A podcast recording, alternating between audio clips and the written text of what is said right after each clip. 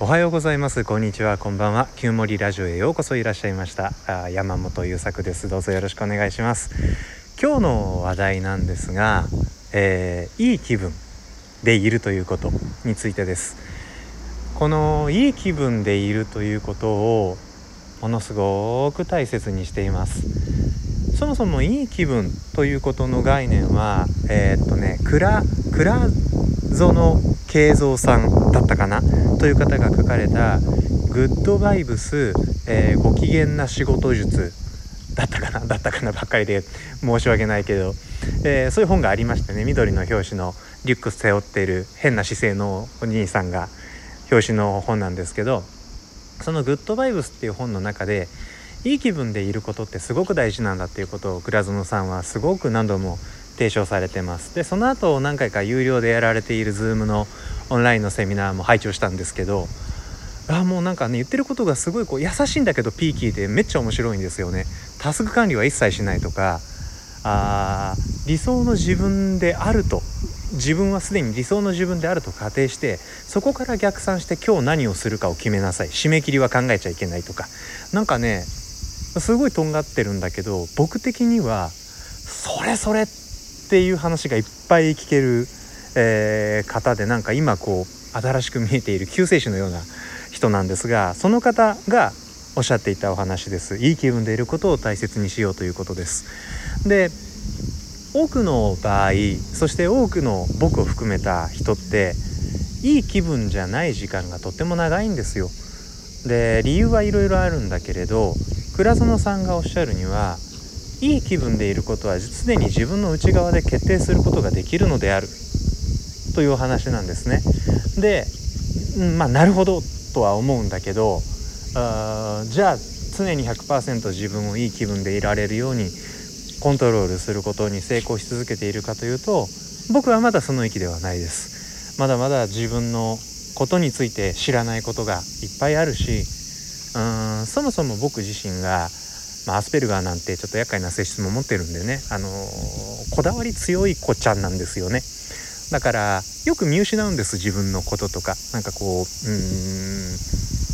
よく分かりやすいかどうか分かんないけど手段に固執して目的からそれるみたいなことが日常茶飯事なんですよ。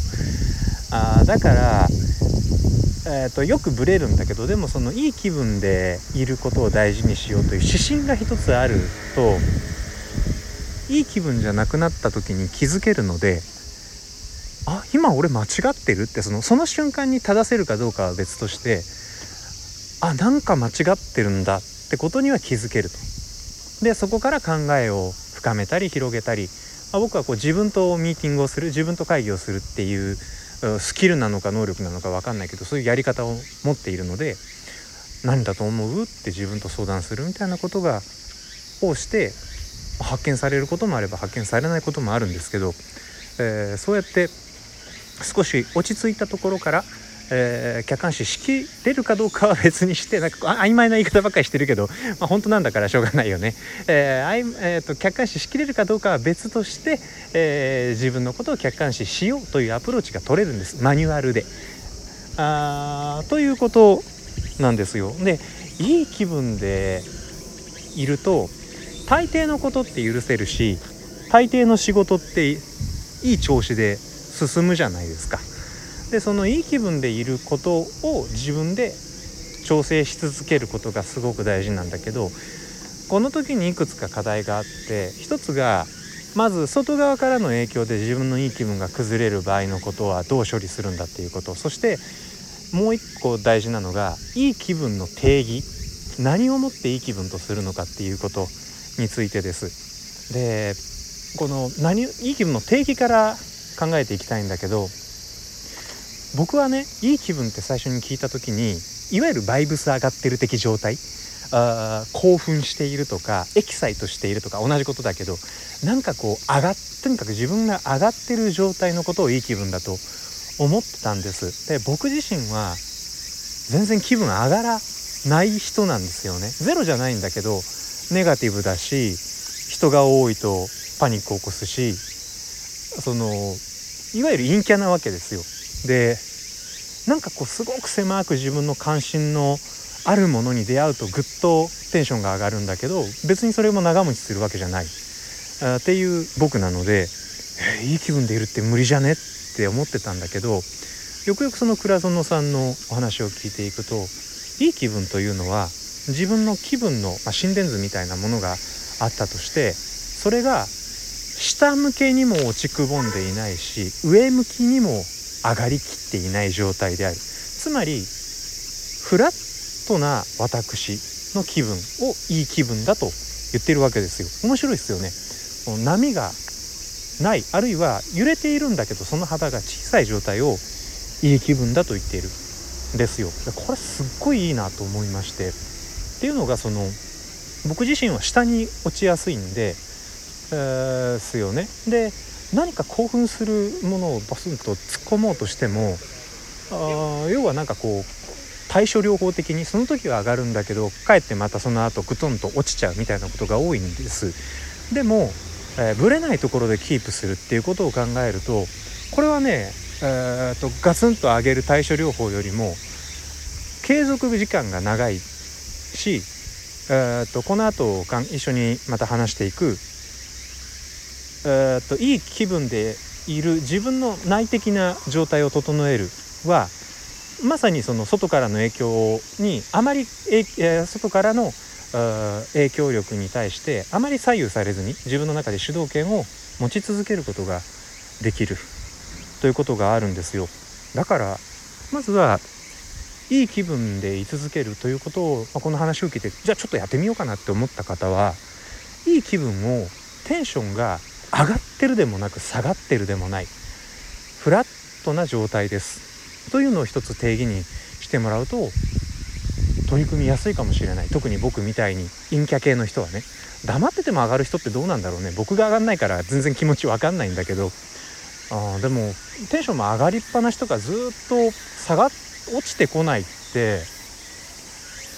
なんだろうね。それって能力ずっとなんかスーパーサイヤ人状態なのかな。あ分かんないけどでもそれで困ったことがないんだったらいいんじゃないかな。って感じかな。なんでこの話は陰キャの人向けかもしんないね。今更だけど。で、えー、次ですよね。その外から外でいろんなことが起こるじゃないですか。あ上司に怒られるとか家族があ思ったように静かにしててくれない特に今テレワークの時代だったりするんでね自分が集中したい時に家族が何かいろんな音出してたり話をしてたりするとちょっと気になっちゃうみたいなことあるではないですか。なので、えー、っとそういう時にどうするかっていうとうんまあ早い話僕の対処は一人になるなんですよ。でそれは仕事道具持って、えーと、今は近所のコンビニのイートインがいい場所かなあのカフェとかが行きづらくなってきたのでなんかコンビニのイートインはねあのどんどん使ってっていう雰囲気なので行きやすいんですよ。で、えー、まあ、そういうところに行って周りからの雑音が入ってこないようにしてパソコン広げたりノート広げたりして作業に勤しむとそこには僕しかいないということで物理的に自分を一人にするっていうことは僕にとってすごく有意義なことです。でもう一つがうーんその一度いい気分だな今というものを掴んだらそれを離さないというのがあります。その気分がガツンと落ちた状態からいい気分に戻すって正直難しいんですよ。あだから落としちゃった時点で失敗というとまたちょっとニュアンス違うかもしれないんだけれどアプローチ間違っちゃってるわけねあだからそれをフラットな位置いい気分の位置に戻す儀式が必要なんだけどそれが例えば僕の場合は荷物をまとめて自転車に乗って近所のコンビニまで行くとかあカフェまで行くとかそういうことだったりするわけです。まあ、そのような感じなので、えー、っと今気分が悪いなって思ってからいい気分になるにはいっぺんそういう儀式を挟むとか物理的に一人になれる状況を作るとかあるいは他に自分の気分を上げるカンフル剤がどういうものか分かってる方映画が好きな方は映画見るとかあ音楽聴くとかっていう一発儀式を入れる。でそうじゃない場合は今感じているいい気分を